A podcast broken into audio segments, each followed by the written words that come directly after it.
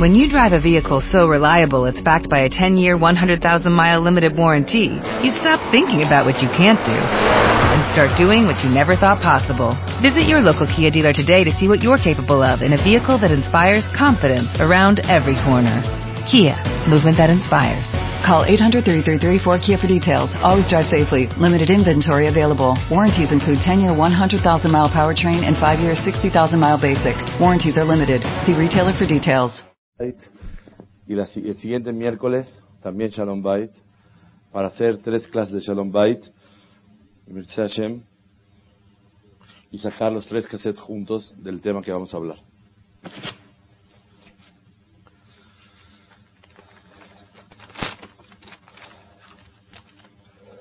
Uno de los puntos más importantes, como punto número uno, en un matrimonio es, como hablamos la semana pasada, Akaratatov.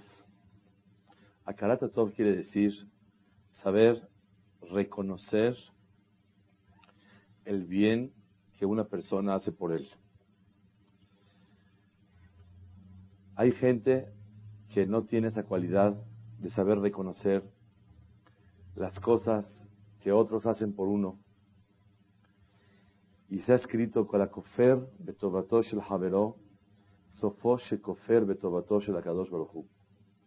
La persona que no, que no reconoce, es decir, niega, como que no, no, ¿qué tanto me hizo? Los favores y toda la lucha, la entrega de una persona por el otro, al final se va a olvidar también de las cosas que a Kadosh Baruj Boreolam, le da a la persona. No quiero omitir esta historia. Hace nueve años aproximadamente, viajé a Israel para presentar un examen. Llegué con un hajam y este hajam nos dijo que tenía que esperar tantito para la prueba. Y entre mis amigos y un servidor Vimos quién va a entrar primero. A mí me tocó segundo, creo, o tercero. Después, cuando ya entró el turno que tenía que entrar, el hajam me dice, ¿puedes esperar un ratito más?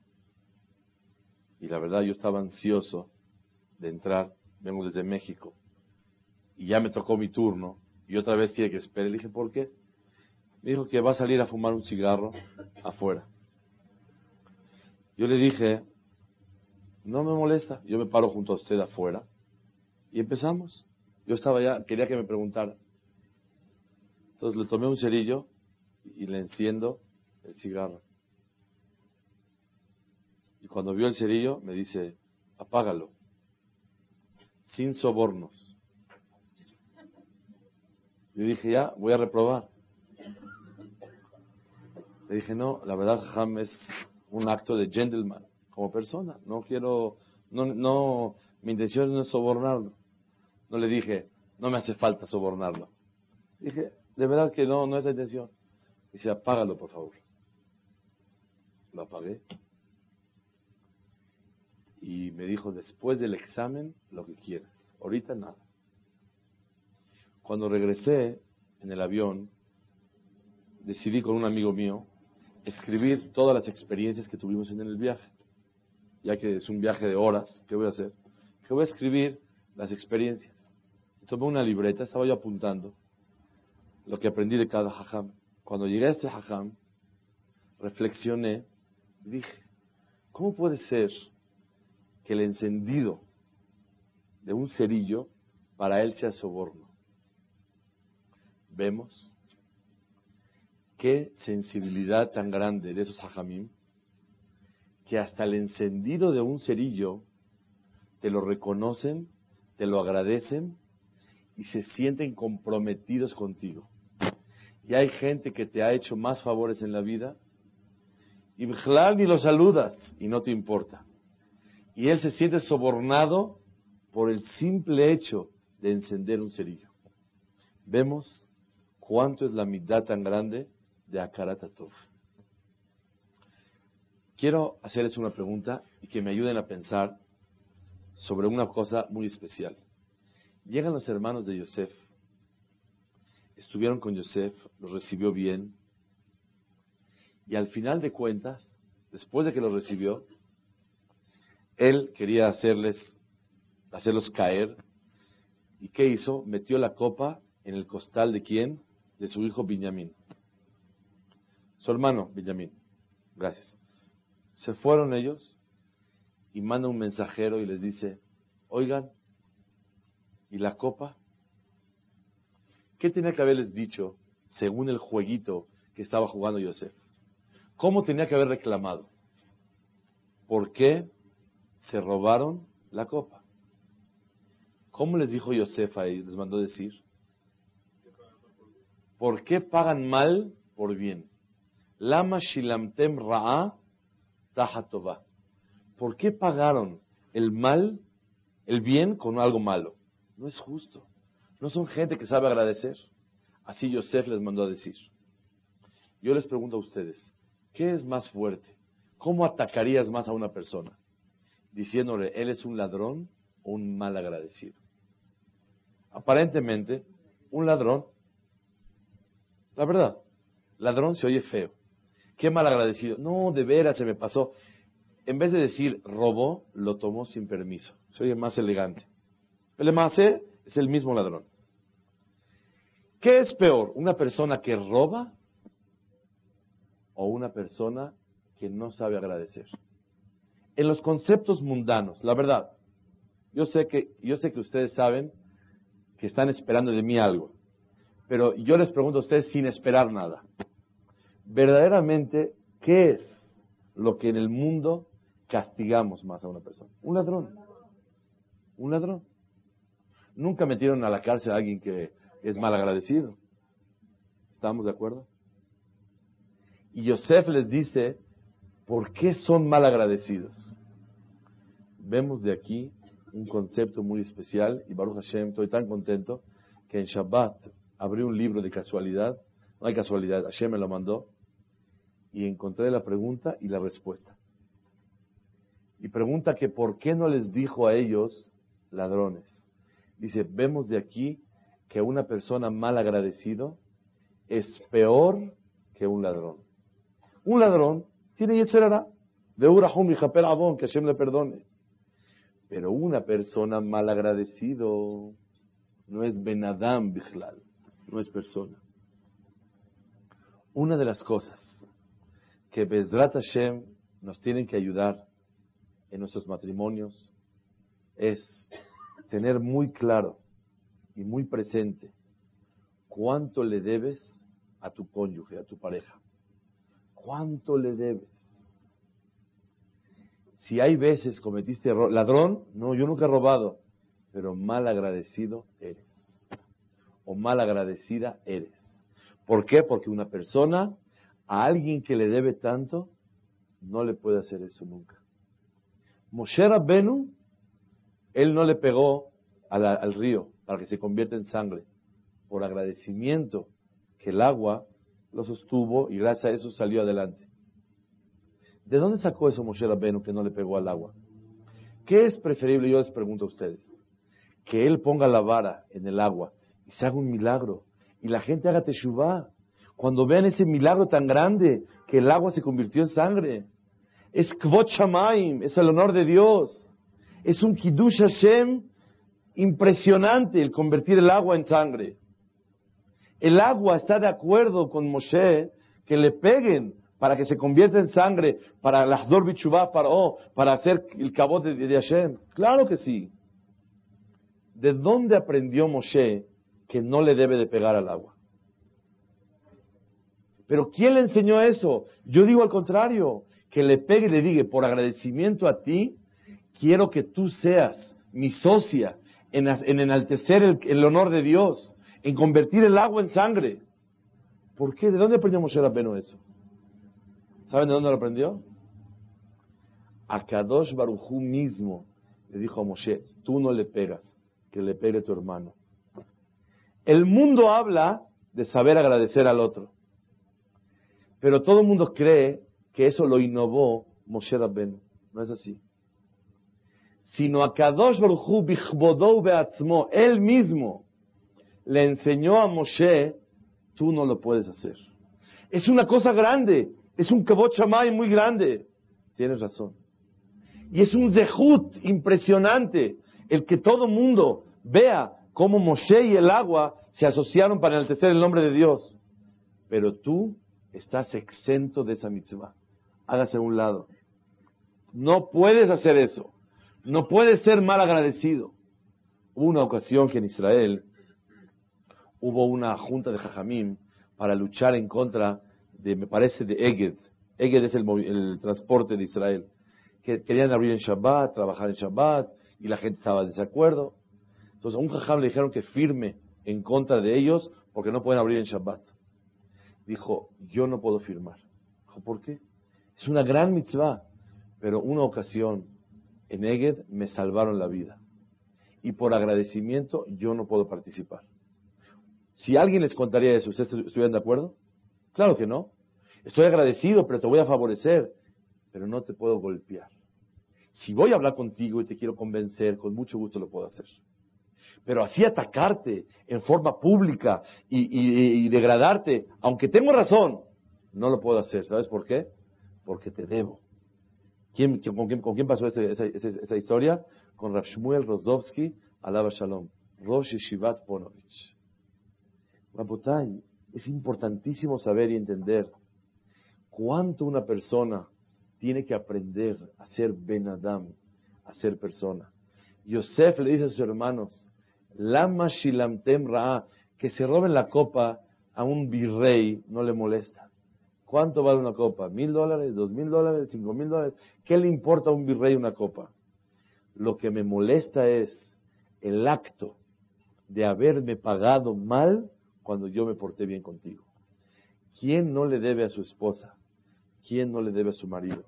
¿Cuánto, cuánto cariño y amor y respeto? ¿Cuánto se debe uno al otro? Entonces, yo considero que sería prudente hacer un cuadro que diga, hay que saber agradecer, hay que saber reconocer. Cuando una persona tiene presente eso, eso le ayuda muchísimo a las personas a dominarse, aunque tengan razón. Ese es el punto número uno, y quiero concluir con eso, el punto de Hakarat Tov, saber agradecer y reconocer. Punto número dos.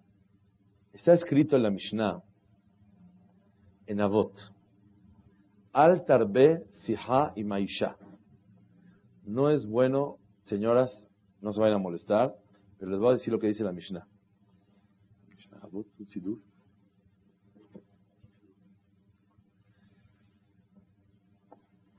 Dice la Mishnah en Avot, Al Tarbe Siha y Maisha no aumentes plática con la mujer.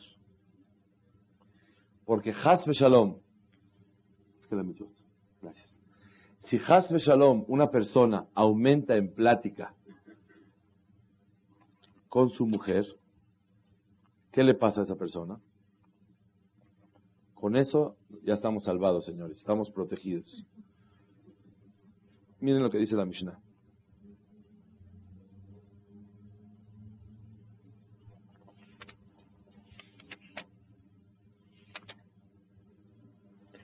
Al tarbesi maisha. No aumentes plática con la mujer. Con su esposa fue dicho esto. Con más razón, con otras mujeres que no son su esposa.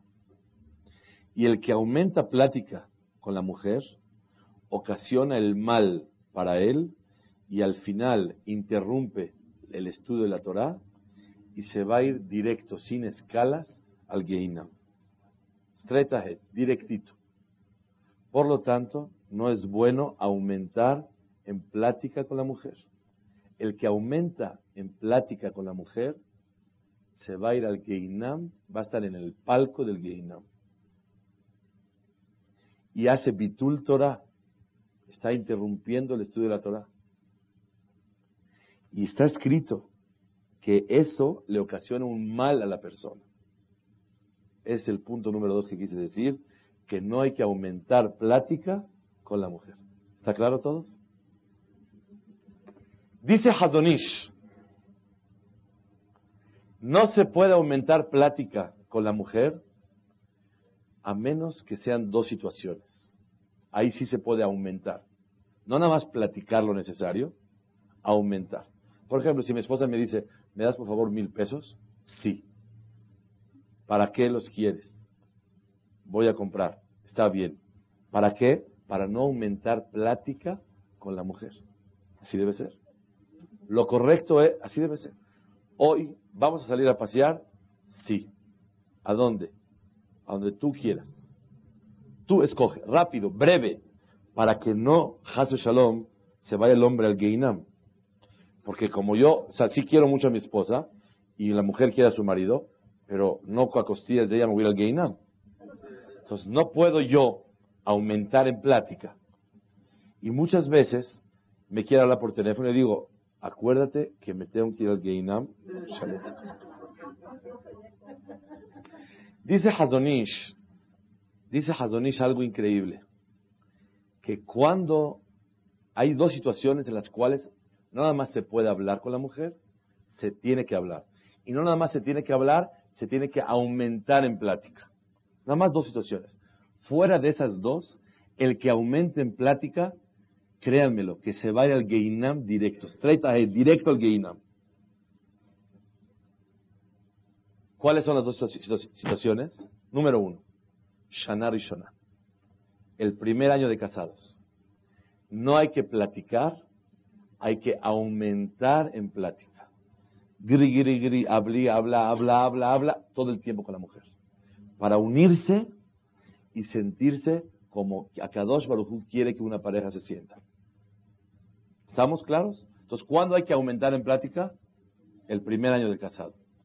Justo el día del aniversario te dice, oye, vamos a festejar, rápido, porque ya acabó el primer año, ya no es necesario. ¿Cuál es el segundo momento o segunda situación en la cual no nada más se puede hablar, se tiene que aumentar en plática? Cuando la mujer lo necesita. No. No, siempre no. Si, una mujer necesita siempre, Hazu Shalom, necesita el psicólogo.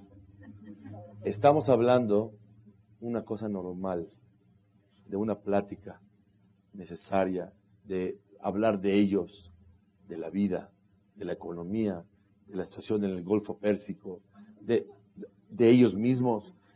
Platicar, intercomunicarse.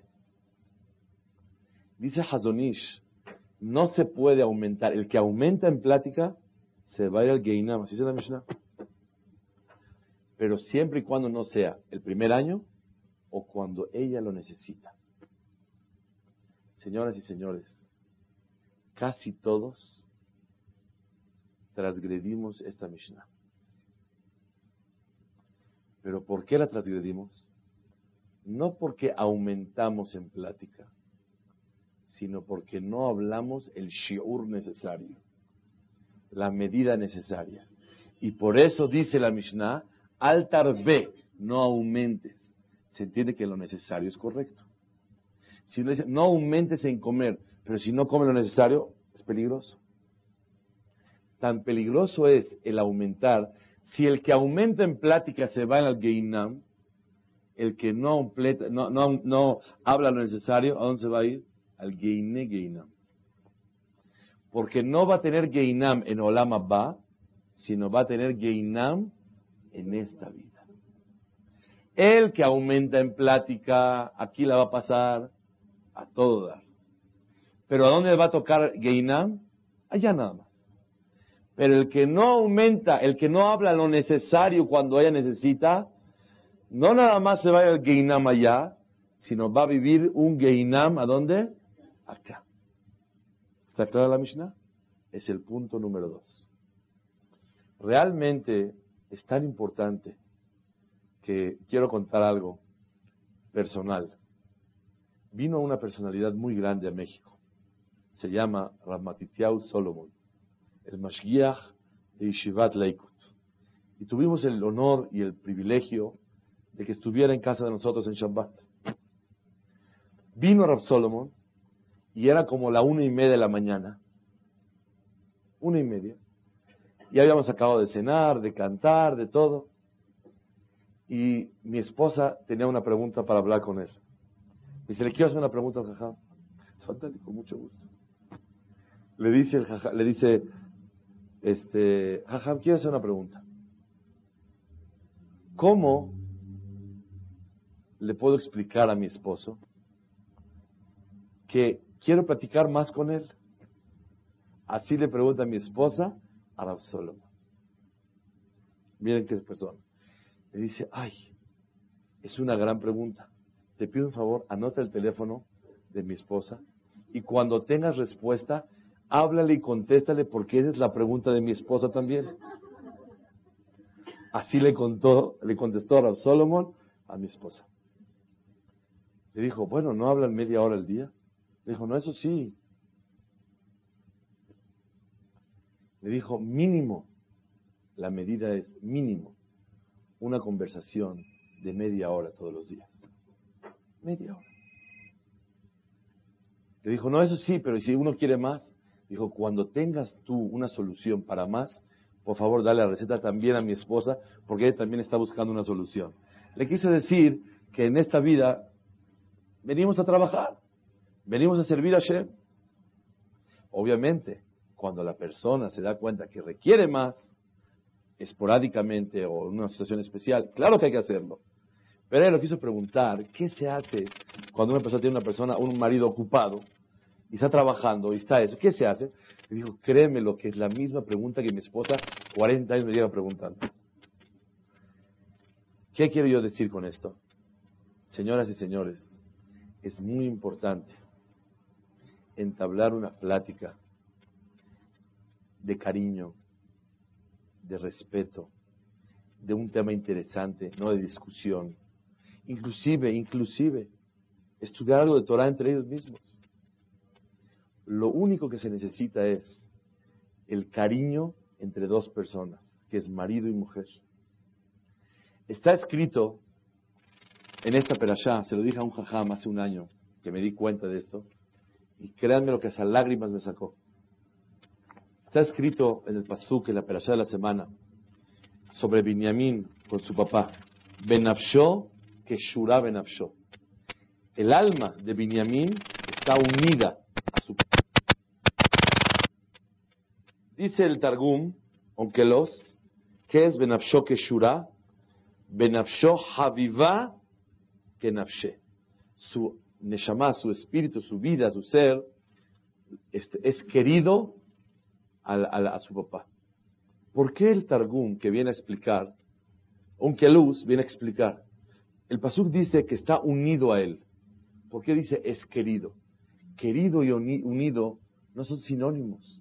La interpretación de la palabra unido no quiere decir querido. Unido quiere decir unido, que shura.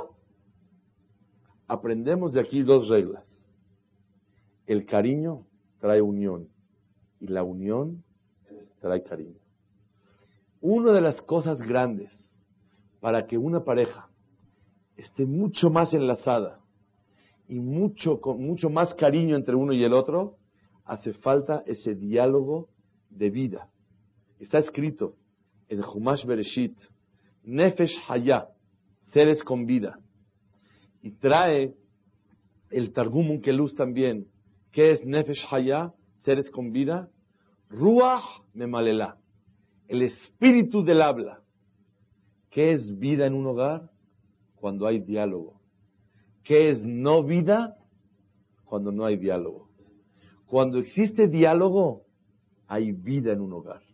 Cuando Hasbe Shalom no hay diálogo, no hay vida.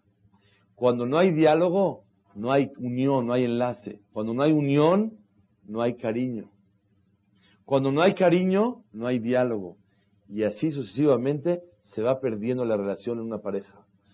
Una de las, las, cosas más maravillosas es, por ejemplo, que una pareja salga a caminar a un lugar, que platiquen 20 minutos caminando, que tengan después de cenar un tiempo para conversar, tocar un tema. Si una persona es mucho de Torah, que siempre, tengo, un amigo, Talmid Jajá muy grande, que me lleva como dos años de edad, pero como 60 años luz de Torah, en Israel, y él cuando se casó con su esposa, es un gaón muy grande. Él le dijo que no va a platicar con ella cosas de la vida sentado, todo parado. Si le quiere, oye, paga el recibo de luz, parados. Si hablan cualquier tema que no tiene que ver con Torah, se paran. Y si es Torah, sentado. ¿Para qué? Para no fijarse si mucho tiempo parado, ¿cuánto va a aguantar? Pero eso no son niveles para nosotros. Ni estamos hablando que hablemos pura Torah. Al contrario, el que habla pura Torah es un poco aburrido, su vida, su persona, su plática y su ser. No estamos hablando de esos niveles. Una persona del nivel como él y de su esposa, con acabó. Pero aquí estamos hablando de otro concepto, de intercomunicarse, platicarse. Es muy importante entender que diálogo es vida, no diálogo no es vida. Es el punto número dos. Punto número tres. Dice la Gemara en Masejet Berachot, Davhea Mudalef. Amar Rablevi Barhama. Leolam Yargiz Adam Yetzeratov al Yetzerara. Que la persona luche con el Yetzeratov, con el instinto bueno que él tiene, para dominar su Yetzerara, su instinto malo. Imnitzho, si lo venció, mutaf, qué bonito. Él luchó y venció. Si no pudo, ¿qué tiene que hacer? Ya'asok Torah. Si tiene uno Yetzerara, que estudie Torah un poco, y eso le va a ayudar a dominar el Yetzerara de la persona. Voy a contar una historia este piso, este mármol, este tapete, no sé si lo cambiaron hace un año o dos, este mármol atestigua que yo estaba aquí sentado hace dos años. Y llegó un joven y me pregunta, antes del shiur de Torah que damos aquí, en Shavuot, dice, Jajam, de mucho gusto, no lo conocía. ¿Qué debo de cuidarme? ¿De no comer caliente en la calle o no comer queso tarefa? ni lo conozco, ni sé cómo se llama. Le dije, las dos. Dice, ay, se aprovecha mucho. Ni lo conozco, me está preguntando. Pero sentí como que tenía una inquietud. Entonces dije, después platicamos. Estudiamos Baruch Hashem de las dos de la mañana hasta las seis sin escalas. Nada. Quietos, llevará cuatro horas corrido. Y no hablé ni de caliente ni de quesos. Cuando acabamos a las seis de la mañana, me dijo, las dos. Yo no hablé nada, estudiamos toda nada más. La verdad me sentí que a lo mejor estaba presionado. Después en la tefilá me compró una alía para que suba la Torah. Dije, ah, ahora sí que sí está contento. Hoy por hoy, Baruch Hashem, ya cuida Shabbat, ya estudia Torah, todo. ¿Cómo? hay un secreto. Tú manda a los Yehudim a estudiar Torah y se transforma la vida y el hogar de una familia. Nada más estudiando Torah. Esta clase, Baruch Hashem, es nada más para cargar pilas. Pero después de eso, hay que ir a usar las pilas. Es ir a estudiar Torah. Cuando uno estudia Torah todos los días, es otra persona, otra mujer, otra familia. Dice la Gemara, si no pudo vencer el Yetzarará, que estudie Torah. Y si estudiando Torah no le funcionó, ¿qué debe de hacer? Dice la Gemara que lea Shema. Shema Israel, Hashem, así. Y con eso se le va el Yetzerara. Y si no, si no le funciona, ¿qué tiene que hacer? Que se acuerde que se va a morir. Y con eso ya está. Entonces vamos a describir la situación. Una persona está, pasa en la calle y pasa por el farolito. Y se le antoja comer un kazait de la carne esa que está dando vueltas así, se ve muy rica la carne. Él quiere comer un kazait. Y es una medida, 30 gramos. Y dice, ay, está muy buena. Bueno, yo tengo que vencer el Yitzhara. Y digo, mm", y venzo el Yitzhara. Si pude, cola cabot. Si no pude, a ver, joven, déme una orden, por favor. A ver, permítame un segundito, joven, espérenme. abro una Mishnah, empiezo a estudiar. Acabo la Mishnah y lo veo y se me antoja otra vez. ¿Qué hago? Joven, un segundito. Shema Israel Hashem Hashem. Ya dije Shema. Después de que diga Shema, volteo a ver. Si ya no se me antoja, Baruch Hashem. Si se me antoja, ¿qué debo de hacer? Joven, un segundito. Me voy a morir. Van a decir después de 120 años, y se murió el Señor, y fue bueno, pero comió taref, y hizo así, y hizo así. Era bueno, pero comió taref. Así van a decir. Se va a acordar que así van a hablar de él después de 120 años. Los van a citar en Córdoba, y después lo van a tapar, y van a decir, Itgadal, Vitgadash, así van a decir. Como a todos. Uno dice Barmenan, no existe Barmenan. Avalna a todos. Todos vamos a estar abajo. A todos van a tapar, todos. Nada más le pedimos a Hashem que nos dé tiempo largo para poder servirlo a Él, es todo. Pero todos vamos abajito, tapados, todo. No, no existe, no voy. Todos vamos para allá. Cuando uno se acuerda que vamos todos para allá, y todos van a estar vestidos, así, llorando, entonces se me le baja. dice la Gemara, si uno, a ver joven, un segundito. Entonces primero, ah, es azul. Después no pudo, estudió la Mishnah. Después leyó Shema. Después de leer Shema, se acuerda de, Córdoba y eso, y entonces ya le envía la ayuda. se refuerza y Baruch Hashem ya no lo hace. Así es la receta de la Gemara. ¿Estamos claros? Mi pregunta es, estoy de acuerdo que estudiar Torah le da amor a la persona a Dios y temor a Dios. Nos quejamos que hay jóvenes que están mamás desviados por la tangente. Me preguntó uno de la comunidad, ¿qué aconsejanos algo que hacer? Le dije, haz un comité, así como hay un comité de orientación y prematrimonial y postmatrimonial y predivorcio y postdivorcio, hay todos comités. Vamos a abrir otro comité. ¿Cuál? Pro amor a Dios. Nada más, así se llama el comité. Oiga, me tengo que poner Kairelit. Nada, nada, no tiene que hacer nada. Usted nada más amar a Dios. Oiga, ¿y cómo se lleva a cabo ese batalla? Nada más que estudien 20 minutos Torah todos los días. Un comité, nada más. 20 minutos Torah. Y con eso, pero no, no quiero que cuiden Shabbat, no quiero que cuiden nada, que se vayan donde quieran. Yo nada más quiero que estudien 20 minutos Torah. Esto, ¿qué van a estudiar? Un tema de los toros y las vacas. Cuando un toro cornea la primera vez, paga medio daño. Cuando cornea dos veces, paga medio daño. Cuando cornea tres veces, paga daño completo. Esto es lo que quiero que estudie. Y después de eso, tú me avisas todo lo que quieras. ¿Así es la cámara? Mi pregunta es, ¿son cosas concretas y específicas estudiar Torah, decir Shema o acordarse que se va a morir? Pero la primer fórmula, ¿cuál es? ¿Cómo se puede? ¿Qué hago? Vence el Yetzirah, dice. ¿Cómo lo venzo? No me dijo la Gemara, ¿cómo le hago para vencer el Me dijo, primero lucha y véncelo. Si no puedes, estudias. Si no, si no sirve estudiar, dice más. Si no, acuérdate que te vas a morir. Ya le sirve. Pero el primer paso, ¿cuál es? Vence el Yetzirah. ¿Cómo lo venzo? Dime cómo, ¿cómo le hago?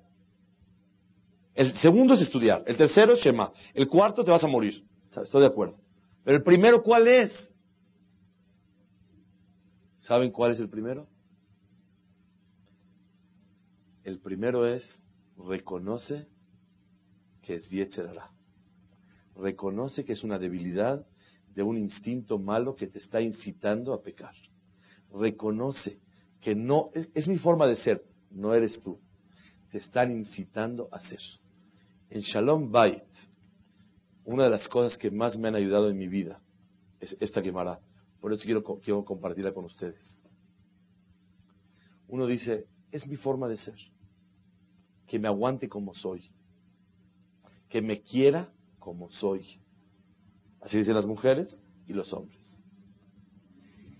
Si una persona va a reventar en su casa y va a gritar y va a indignar, lo primero que tiene que hacer es decirle, a ver un segundito. A ver, me voy a esforzar. No pude.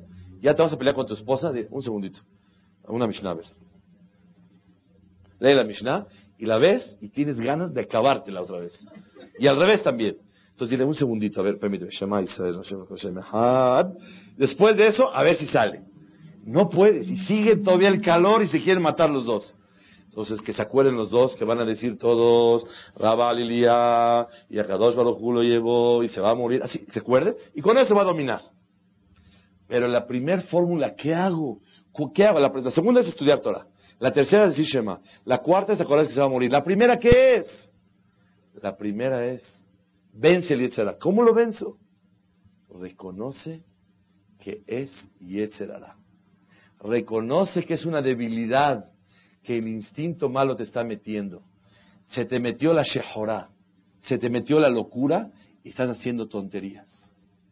Cuando la persona lo tiene muy presente, eso mismo le ayuda a superarlo. Ya si no sirvió, que habla la Mishnah. Si no sirvió, que lleve que la chema. Y si no, que se acuerde de eso. Entonces vamos a una, una fórmula. Hay que cargar en la cartera una Mishnah, abajo Shema, y la foto de Córdoba y del Beta Haim. La uno la voltea así, ya con eso se acuerda, para no, así dice la Mishnah. Pero antes de eso, ¿qué hay que poner en esa hojita? Una fórmula. Es Yetzerara, es debilidad que a Kadosh Baruj quiere que lo superes. Bueno, es mi forma de ser, que me aguante. No es tu forma de ser. Te metieron esa debilidad para ver cómo la superas. Cuando uno sabe que me la pusieron especial, a veces lo supero, es otra cosa ya. Ese es el punto número tres que quiero transmitir el día de hoy. Número uno hablamos a Karatatov, a saber agradecer. Número dos, ¿qué dijimos?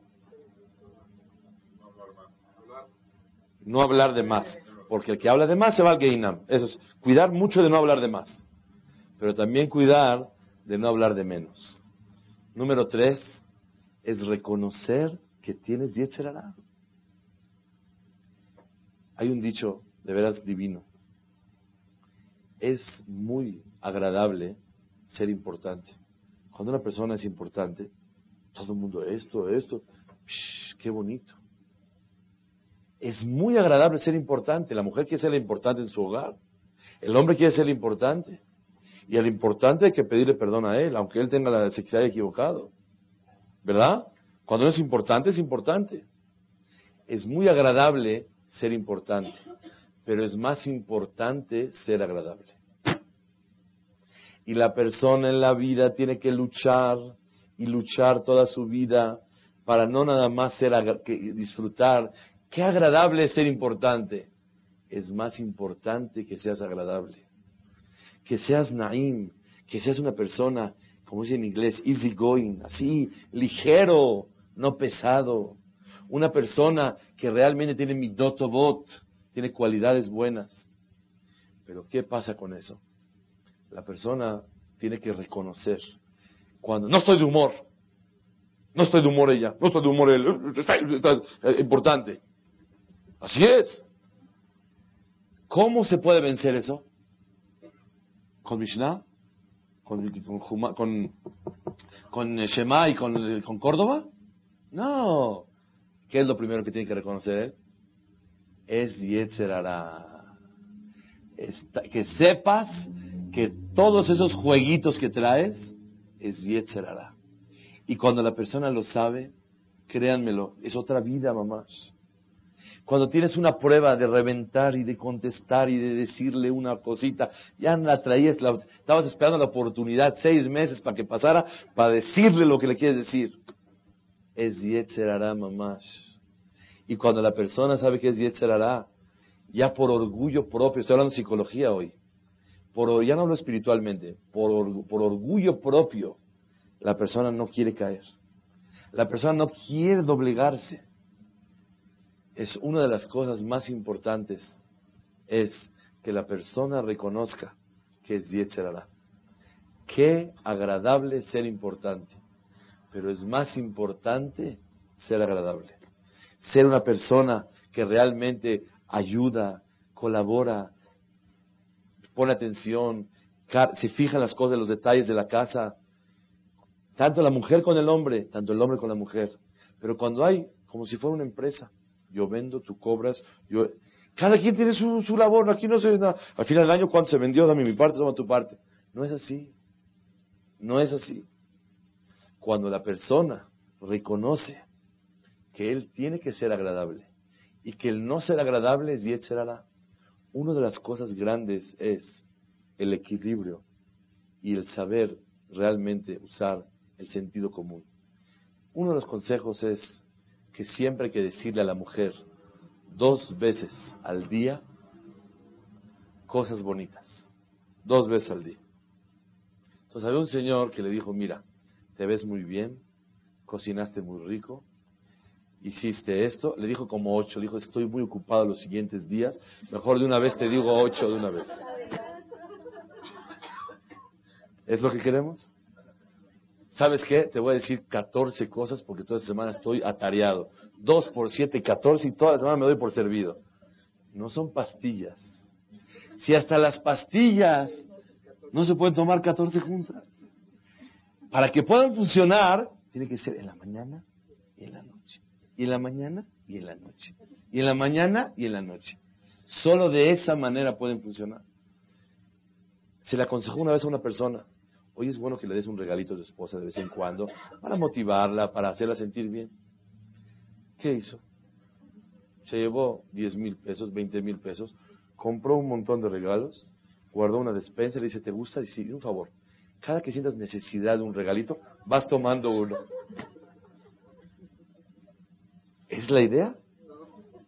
¿Por qué no? La mujer se motiva con los regalos. La mujer, la mujer se motiva con el que le va a regalar, no con el regalo. Hace poco salió un, escrito muy importante de Estados Unidos, del movimiento Aguilat Israel, que había un señor que todo le resolvía, la veía medio triste, le compraba un reloj. La más o menos, estaba medio enojada, un coche. Una persona me dijo, mamás, Llegó un señor y le dijo que no come bien. Pues si te comes todo el pollo, te regalo 20 mil dólares. Dije, yo me como todo, todo lo que quieras. ¿Cuál es el problema? No, no, no, a ti no te doy. Todo el tiempo sobornando, todo el tiempo. Uno me dijo, de verdad, mamás llorando me lo dijo, una persona muy importante México. No sé cómo mamás nos cruzamos que me tuvo que contar. Le dijo a su esposa, si te embarazas, te compro una casa en Bosques de las Lomas. ¿Ya? Se tuvo que ir a comprar. ¿Qué es esto? Bueno, hola, mí. ¿Ese es el cariño de un matrimonio? Esa es la unión. Y esa es la manera de atención. Si esto, esto. Si esto, el otro. Si esto, nada. No estamos aquí en la tienda. Esto y esto. Y esto es no por esto. Y esto no es por esto es la unión y el cariño en una pareja. Pero para poder ser agradable y poner atención a esos detalles, hace falta que una persona reconozca que es Yetzerara cuando no lo hace. Cuando uno reconoce que es Yetzerara es una debilidad, todo empieza a caminar diferente. Por orgullo o por mitzvah, un día le agarra el orgullo y por orgullo no va a caer. Otro día, por mitzvah. Otro día por Akarata Tov. Otro día para que haya vida en el matrimonio. Son varias fórmulas que le van ayudando a la persona para Bezat Hashem estar vivo y estar todo el tiempo concentrado en, la armonía de su hogar. Había un jajá muy grande, falleció hace como ocho años, Rav Zalman Es sabido y conocido que cuando le trajeron, yo estaba ahí, más que yo no lo escuché, yo vivía en Israel recién casado en esa colonia, en Bait Bagan, y cuando falleció la esposa de este hajam, se paró delante de ella, y ¿qué se acostumbra hacer cuando fallece alguien? Pedirle perdón. Dijo, pídele perdón.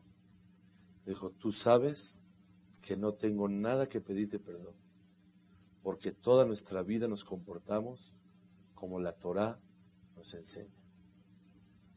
Bueno, pídele por duda, se la lleve es un jajam gaon olam. Y es sabida las cualidades bonitas que tiene el jajam. No, le, no hay que pedirle perdón por si, por si es que. Vivió 60 años con ella. Pídele perdón. Dijo, tú sabes que no, no hace falta que te pida perdón de nada. Porque toda la vida vivimos como la Torah nos enseña. Hasta para tener Shalom Bait se necesita la Torah. Porque la Torah te enseña cómo hablar y cómo reaccionar y cómo vivir y cómo dirigirse y cómo presentar las cosas. Muchas veces la persona tiene razón, pero no la forma como lo dijo. Muchas veces la forma que lo dijo es correcta, pero no es el momento adecuado para decirlo. Muchas veces es el momento y la forma, pero no es la situación delante de quién lo hiciste. Entonces la persona tiene muchas reglas y Torah Hashem, la Torah, te enseña cómo una persona tiene que tener shalom en su hogar. Es muy importante entender un Yesod Nifla. Este Jajam, Baruch Hashem, tres meses antes que él falleciera, tuve la oportunidad de viajar a Israel y iba a entrar a su casa. Y vi que cuando va a entrar a su casa, el Jajam se arreglaba así su camisa, su saco y acomodaba la barba. Le preguntó un alumno a él, Jajam, ¿para qué es esto? Dice, ¿cómo? Voy a entrar al Betamigdash. El Betamigdash es mi hogar. Cuidar el aspecto de la persona al llegar a su casa es honrar a dónde vienes, a dónde llegas. Pues si llegas todo fachudo y todo mal, ¿por qué? Y viceversa también la mujer. Estás en Betamigdash. Cuando uno va a Betamigdash, ¿a dónde, ¿cómo se va? Así tiene que ser. Este jajam, antes de entrar a su casa, se acomodaba la barba, estaba que se vea bien. Este jajam no necesitó pedirle perdón a su esposa. Porque siempre vivió que su hogar es un Betamigdash. Es el punto número tres, que es reconocer la debilidad, es puro yetzerara, es puro instinto malo. Así como el instinto malo te dice, come taref, te dice, enójate, grita, falta el respeto, di palabras. Es lo que pierde la armonía de un hogar.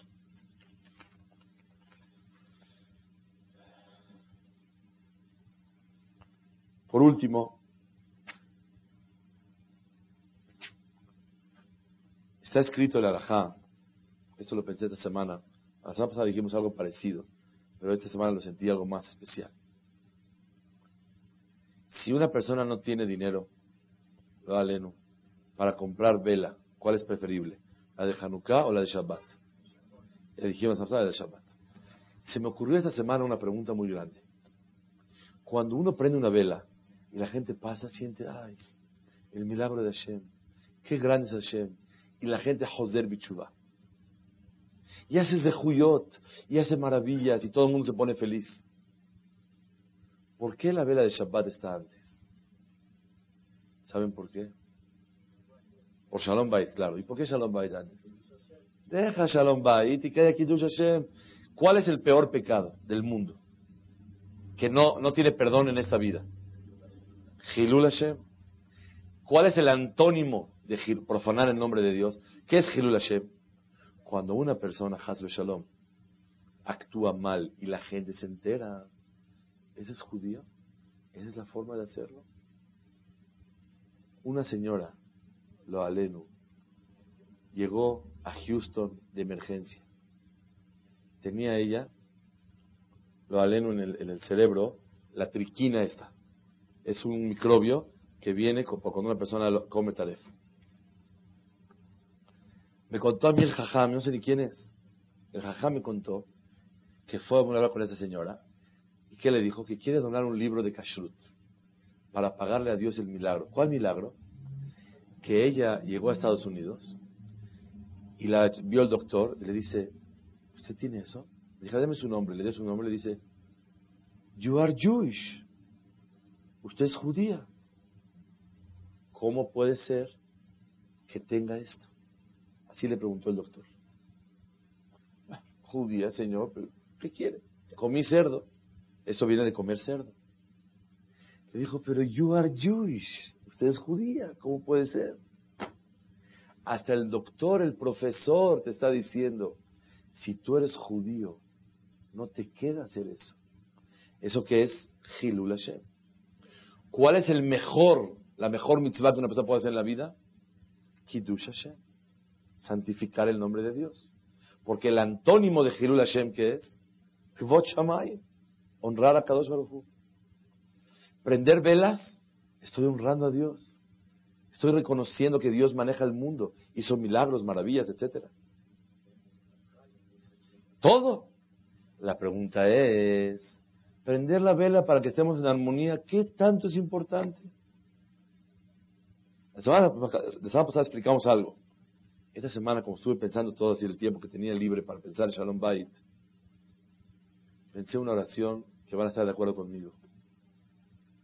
Todo lo que hagas de Kiddush Hashem, si no se forman niños y niñas en los hogares sanos, viendo armonía, viendo cariño, viendo respeto, viendo tolerancia, viendo comprensión, viendo atención, viendo todo lo necesario, no crecen sanos los niños.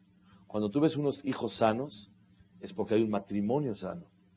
Cuando tú ves hijos más o menos, es porque el, matrimonio está tres cuartos mal. Así es. ¿De qué sirve tanto Kabot si estamos creando generaciones de gente problema? Y todo el judaísmo, todo el clan Israel, ¿de quién depende? De cada papá y mamá que sus hijos salgan bien. Al salir bien él y él y él, ¿qué tenemos? Por resultado final, el pueblo de Israel. El pueblo de Israel no es, ah, el pueblo. ¿El pueblo de quién depende? De cada familia, este y este y este. Por eso Shalom Bait es más importante que Hanukkah. Porque Shalom Bait es todo. Todo el pueblo de Israel depende de cómo te llevas en tu casa. Porque tus hijos aprenden a, llevarse como tú te llevaste con tu esposa o con tu marido. O simplemente tienen inseguridad. O simplemente están tristes cuando vemos y escuchamos que en una quita en la escuela alguien tiene, el niño está así, desconcentrado, no está estudiando, eh, muy así, todos dicen, mándala con la psicóloga, es hiperactivo. Tráeme a sus papás y en un minuto queda el niño despachado. Velo cómo se lleva en su casa, se vuelve loco el muchacho. ¿Qué quieres que haga? ¿Que todos los días ve cómo su papá le vende las cosas a su mamá? que todas veces como la, la señora le grita a su marido, ¿cómo va a estudiar el niño? ¿Con qué tranquilidad y felicidad puede salir y luchar la vida? No tiene la fuerza para hacerlo. ¿Por qué Shalom Bait es más importante que Hanukkah? ¿De qué sirve difundir tanto la grandeza de Dios cuando en un hogar no hay una armonía sólida, no hay un respeto, no hay un cariño para poder crear soldados de Akadosh Barujú como Akadosh Barujú quiere? En dos palabras, el futuro de nosotros y del pueblo de Israel, ¿de qué depende? De la armonía en un hogar. En Hashem, la semana que entra continuamos con este tema.